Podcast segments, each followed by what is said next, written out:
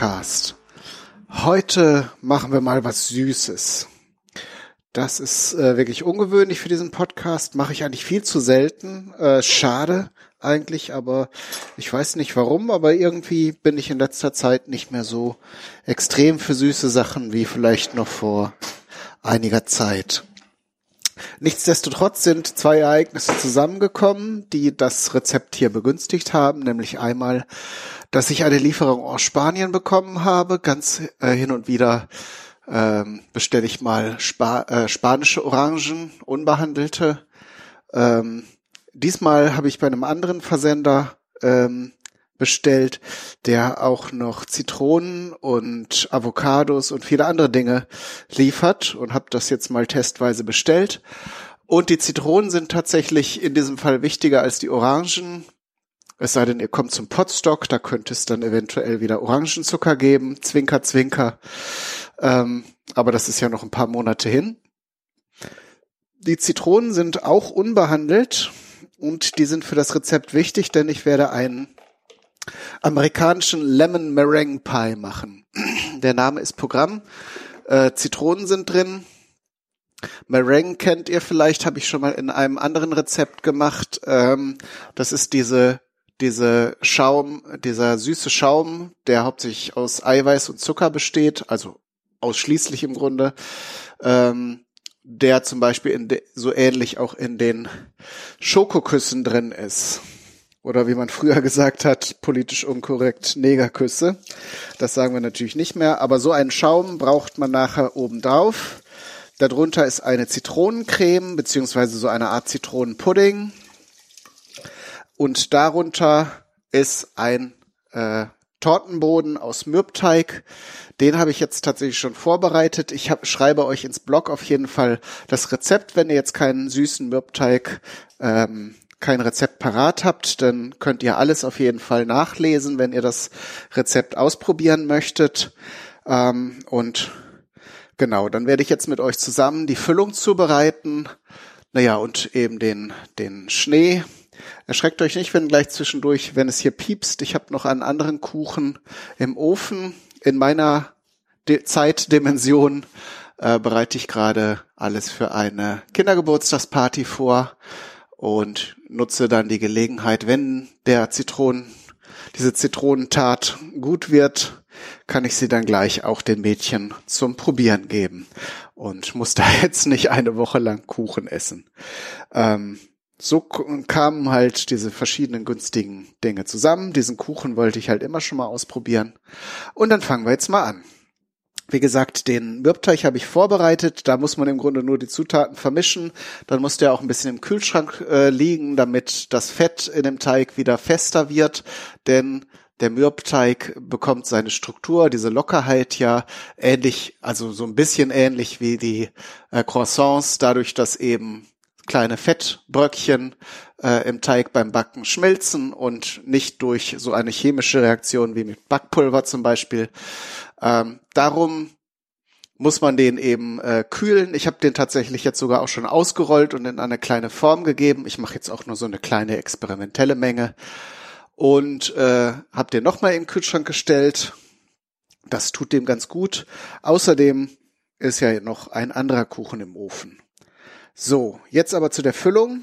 Da habe ich jetzt zwei Esslöffel leicht gehäufte Speisestärke ähm, abgemessen. Dann gebe ich 180 Milliliter Wasser dazu. Kaltes Wasser. Denn das hat den Vorteil, ihr kennt das auch vom Soßenandicken, habe ich schon ein paar Mal erwähnt. Äh, in kaltem Wasser löst sich die Stärke ganz gut, während im warmen fängt sie an zu verklumpen. Darum vermischen wir das erstmal, bevor die ganze Geschichte erhitzt wird, dann äh, können, können wir das ganz gut ähm, verbinden und haben nachher keine Stärkeinselchen da drin. So, dann kann ich jetzt hier schon mal den Herd anschmeißen. Da ist zwar jetzt noch nicht alles drin, aber diese Stärkelösung können wir jetzt schon mal erhitzen. So, dann habe ich jetzt gerade zwei von diesen Bio-Zitronen ähm, abgewaschen. Da werde ich jetzt die, die äh, Schale entfernen Das könnt ihr mit einer, äh, mit so einem, wenn ihr habt, so eine Microplane benutzen oder ein, äh, eine normale Reibe oder einen Zestenreißer. Dann habt ihr natürlich etwas gröbere Streifen. Der zieht ja dann mit so einer mit so einer äh, einer runden Klinge so richtig dünne Streifen raus aus der Schale. Ähm, das ist wichtig, wenn man so ein Zitronengericht macht, denn in der im Zitronensaft ist zwar so ein bisschen Aroma, aber hauptsächlich natürlich Säure und natürlich ein bisschen Zucker und andere Zusatz äh, andere Zusatzstoffe, wollte ich gerade sagen, Inhaltsstoffe. Äh, das Zitronenaroma sitzt hauptsächlich in der Schale und darum ist es halt wichtig, dass ihr keine ähm, mit Herbiziden, Pestiziden und sonstigen Behandlungsmitteln behandelten Früchte bekommt. Da ist aber auch so im Laden dran zu kommen. Ähm, müsst ihr dann ein bisschen suchen. Äh, die Früchte abzuwaschen kann so oder so nicht schaden. Ähm, und dann müsste das eigentlich gehen. So, Zitrone 1 ist enthäutet. Dann kommen wir jetzt zu Zitrone 2. Geht relativ zügig. Muss mal gleich gucken, wie ergiebig das hier mit dem Saft ist. Vielleicht, weil das relativ so, so mittelgroße Zitronen nur sind. Vielleicht nehmen wir noch eine dritte dazu. Aber vielleicht, weil es ja auch für Kinder ist, muss es jetzt auch nicht so extrem sauer sein da spielt das Aroma, glaube ich, eine größere Rolle. Ich stelle mir das ganz schön vor. Ich habe diesen Lemon Meringue Pie auch noch nicht probiert, darum bin ich auch so neugierig darauf. Diese Kombination zwischen dem säuerlichen, dieser säuerlichen Puddingmasse und der äh, doch relativ süßen Schaumhaube da oben drauf. Erstmal ist es optisch sehr hübsch und zum anderen sind ja solche wenn so Kontraste aufeinandertreffen in einem Gericht, ist das eigentlich immer ganz interessant zu essen. Ja, dieser, diese Masse, die wir kochen, ihr merkt es jetzt an der Speisestärke, das ist ganz interessant. Ähm, hier bei uns kennen wir ja hauptsächlich so zwei Arten von Puddingmassen. Die eine basiert auf Milch und wird dann mit Stärke gebunden und dann den entsprechenden Geschmack wie Kakao oder Vanille äh, oder Früchten. Oder man äh, hat die, äh, die transparenten auf Wasser basierenden Puddings, die dann eben äh, ja mit Gelatine oder wenn man es nicht mit tierischen äh, Produkten zu tun haben möchte, entsprechend mit äh, Agar-Agar, das ist ja ein auf Algen basierendes Geliermittel, äh, gibt auch noch ein paar andere. Und das hier ist jetzt eine interessante Mischung aus beidem. Guck, jetzt ist der Kuchen fertig. Zack, muss ich den mal gerade rausholen. Ich kann aber weiter erzählen. Ich muss ja jetzt nicht unbedingt eine Pause machen, wenn es euch nicht stört. Könnt ihr ja in den Kommentaren schreiben, wenn es euch stört. ähm, jetzt haben wir hier einen auf Wasser basierenden Pudding, der aber doch mit Stärke abgebunden wird. Man kann auch so einen Pudding äh, mit Gelatine machen. Dann wird der Kuchen, äh, wird die Masse schön transparent. Habe ich also auch schon gesehen, dass das geht. Ähm, aber so das klassische Rezept, es ist eigentlich auch jetzt eher ein traditioneller Pudding, ähm, weil wir nachher auch eben noch äh, Eigelbe dazu tun. Ähm, ich habe ja in der Folge, glaube zum Lemon Curd, äh, beziehungsweise habe ich auch, glaube ich, schon mal Custard gemacht. Das ist ja dann diese englische Variante des Puddings, die äh, noch gehaltvoller ist und eben nicht einfach aus einem Tütchen angerührt wird. So, das bindet hier schon ganz gut. Jetzt wird es Zeit, dass ich hier den Zitronensaft zugebe. Diese Bio-Zitronen sind leider etwas, etwas äh, kernig. Darum stelle ich, lege ich mir noch ein Sieb darüber und rühre das dann jetzt hier direkt rein. Hab die Hitze auch schon runtergedreht, sonst brennt das womöglich auch noch hier an. Das wollen wir natürlich nicht. So, hier mal gerade mit dem Entsafter dran gehen. Hab hier so ein Holzdingens, mit dem das ganz gut geht. Ja, die Schale ist auch relativ dick bei diesen Zitronen. Mal sehen. Ich habe hier eben noch für, für den anderen Kuchen ein bisschen Zitronenschale genommen. Das ist so eine ganz klitzekleine Zitrone, die nehme ich jetzt einfach noch dazu. Das dürfte also zwei normal großen Zitronen entsprechen. Dann sind wir auf jeden Fall safe. So.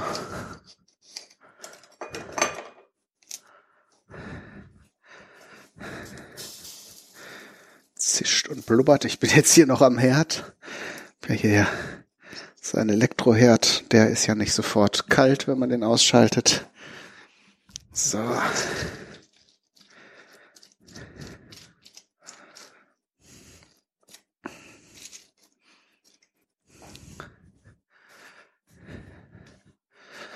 Gleich haben wir's.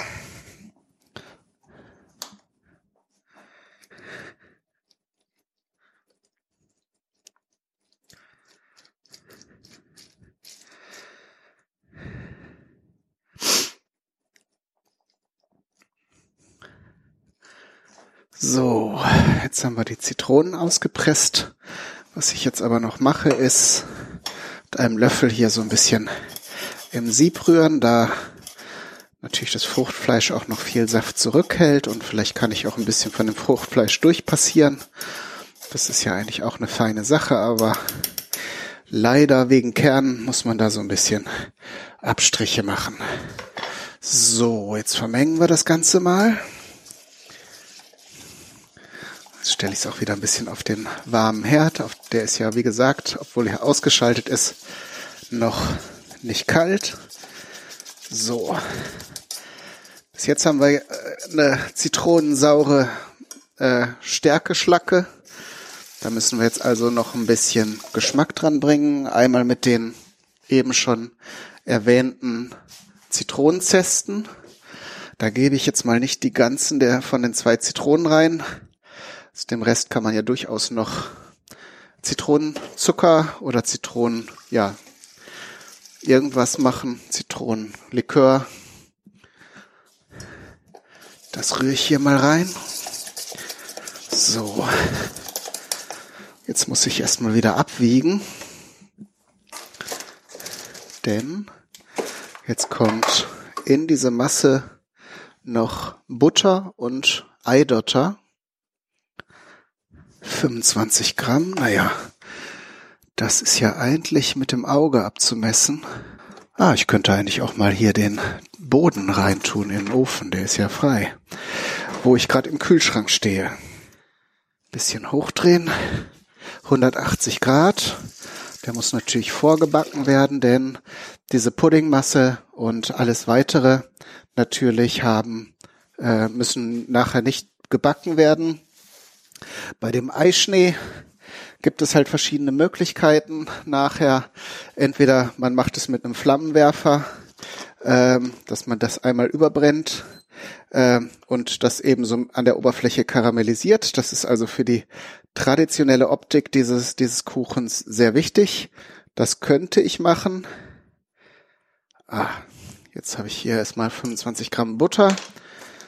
Äh, oder man tut es unter den Grill, im, also den, im Backofen den, die Grillstufe anmachen und brät das einmal über. Ich glaube, das werde ich auch machen, weil der Kuchen hier quasi nicht direkt äh, zeitnah verbraucht wird und ich weiß eben nicht, da der, das Eischnee ja sonst nicht erhitzt worden ist, wie das dann mit Keimbelastung aussieht. Wenn man das jetzt dann einmal doch ein bisschen stärker erhitzt, erscheint mir das zumindest sicherer als das Ganze nur oberflächlich einmal ganz stark zu erhitzen. Wobei es das ja im Backofen auch nur oberflächlich erhitzt wird, aber vielleicht dringt die Tiefe etwas, äh, die Hitze etwas tiefer ein dann in diese Geschichte. Jetzt fehlt eigentlich nur noch, fehlen eigentlich nur noch die Eigelbe. Dafür lasse ich aber die Masse hier noch etwas runterkühlen damit mir hier kein Rührei entsteht. Ich kann aber schon mal anfangen, hier die Eier zu trennen, denn das Eiklar brauchen wir ja für unsere, für unseren Meringue. Da habe ich jetzt natürlich besonders gute Eier gekauft, ähm, so Bio-Eier. Die Hoffnung stirbt ja zuletzt, dass das von der Qualität dann so passt, dass es keine Probleme gibt. Eier trennen geht ja relativ leicht mit so ein bisschen Geschick oder entsprechend mehr Geduld. So, nehmen wir mal noch ein drittes Ei dazu. Laut Rezept eigentlich nur zwei, aber ich glaube, beim Eischnee können wir so ein bisschen aufbohren und Dotter kann ich tatsächlich auch noch für ein anderes Rezept gebrauchen. Dann kann ich das nämlich schon mal in die Küchenmaschine stellen. Was helfen soll beim äh, Aufschlagen von Eischnee ist eine Spur Säure. Die Amerikaner und Engländer nehmen da Cream of Tartar. Das habe ich auch mal geschenkt bekommen von Bumuckel, die in, vielleicht kennt ihr die noch aus dem Hit Miss Germany Podcast. Die war mal in den USA und fragte, ob sie was mitbringen kann. Und da sagte ich hier dieses Cream of Tartar. Ist aber im Grunde das Salz einer Säure. Ich glaube auch Weinsäure oder etwas ähnliches. Man kann das hier mit Zitronensaft ähm, auch machen. Äh, in dem Fall passt es ja thematisch auch ganz gut dazu. Und eine Prise Salz gebe ich rein. Auch das soll den Eischnee stabilisieren. Äh, Habe ich jetzt nicht nachgeforscht, ob da tatsächlich irgendwas chemisch dahinter steckt oder ob das auch so eine Küchensage ist. Muss da sowieso irgendwann mal wieder thematisch einsteigen. Äh, wollte ja mich auch mal stärker mit diesen äh, Küchenmythen beschäftigen und das mal äh, so wie Hoaxilla so ent, entkräften, ob das jetzt hier alles so passt oder ob das einfach nur ist, dass das mal irgendein Koch behauptet ist und alle anderen haben es nachgeplappert. So, jetzt müssen wir natürlich warten. Ich rühre jetzt gleich noch die Eigelbe in die Masse rein, wenn die ein bisschen runtergekühlt ist. Dann rühre ich noch äh, den Eischnee der Boden muss auch fertig gebacken werden. Ich würde sagen, jetzt machen wir doch eine kleine Pause und ich melde mich wieder, wenn wir diese ganze Geschichte zusammensetzen. Bis gleich. So, ihr Lieben, da sind wir jetzt beim zweiten Teil angekommen. Ähm, der lärmige Teil ist schon abgeschlossen. Ich habe hier Eischnee geschlagen und dann ein paar Esslöffel Zucker zugegeben. Zucker ist übrigens das Stichwort, das habe ich eben bei der bei der Zitronenpuddingfüllung vollkommen unterschlagen. Ist mir zum Glück aufgefallen. Ähm, da kommt auch noch mal Zucker rein. Äh, bitte, bitte, wenn ihr das nachmacht, lest das Rezept. Ähm, da gebe ich dann auch noch mal Schritt für Schritt Anleitung. Ähm, ich versuche dann immer im Blog meine chaotischen kleinen Fehler hier auszugleichen. Ich lerne ja bei solchen Experimenten immer auch im Prozess dazu und versuche euch das dann in den Rezepten, die ich aufschreibe, zu ersparen, dass ihr den ganzen äh, Blödsinn dann macht, nicht nochmal macht, den ich äh, vorher gemacht habe. Ich habe diese Zitronenpuddingcreme auf äh, den mittlerweile fertig gebackenen Mürbteigboden gegeben. Jetzt gebe ich die, die Eischneemasse oder wie man hier manchmal sagt, auch Baiser in einem großen Haufen äh, auf das Ganze drauf. Also es gehört tatsächlich dazu, dass richtig viel oben drauf ist nochmal ähm, und das dann eben zum Schluss nochmal auf die eine oder andere Art karamellisiert wird. Dazu muss man sagen, wenn man es richtig hübsch und niedlich und elegant haben möchte, kann man das Ganze natürlich mit einem Spritzbeutel machen und äh, die Form seiner Wahl da drauf äh, geben, drauf spritzen, entweder kleine, kleine Röschen oder äh, was auch immer für ein Muster euch da besonders anspricht. Ähm, es ist aber auch nicht selten, dass man einfach so einen Haufen von Eischnee da drauf macht und äh, dann nochmal mit dem Löffel da ein bisschen äh, an der Oberfläche tupft, damit diese kleinen Spitzen entstehen, die natürlich nachher beim Erhitzen besonders schnell karamellisieren und auch ja eben fester werden als der Rest. Und entsprechend mache ich das jetzt auf die Art, weil so fancy schmancy mit Spritzbeutelchen und so ist nicht so meins. Das heißt, es kommt drauf an. Wenn, wenn, wenn ein Gericht das jetzt auch besonders einfordert und die Authentizität, Authentizität sozusagen das erfordert, dass man schwierige Manöver mit schwierigen Namen durchführt, dann mache ich das natürlich auch. Aber in dem Fall machen wir es jetzt mal ganz rustikal. So, ich habe den Ofen schon auf die Grillstufe gestellt. Jetzt wird es spannend. Da darf man auf gar keinen Fall weggehen. Ich schnappe mir hier auch noch mal einen Topflappen, dass ich dann auch notfallmäßig das Ganze nachher aus dem Ofen reißen kann, weil das sollte erwartungsgemäß ganz schön schnell gehen.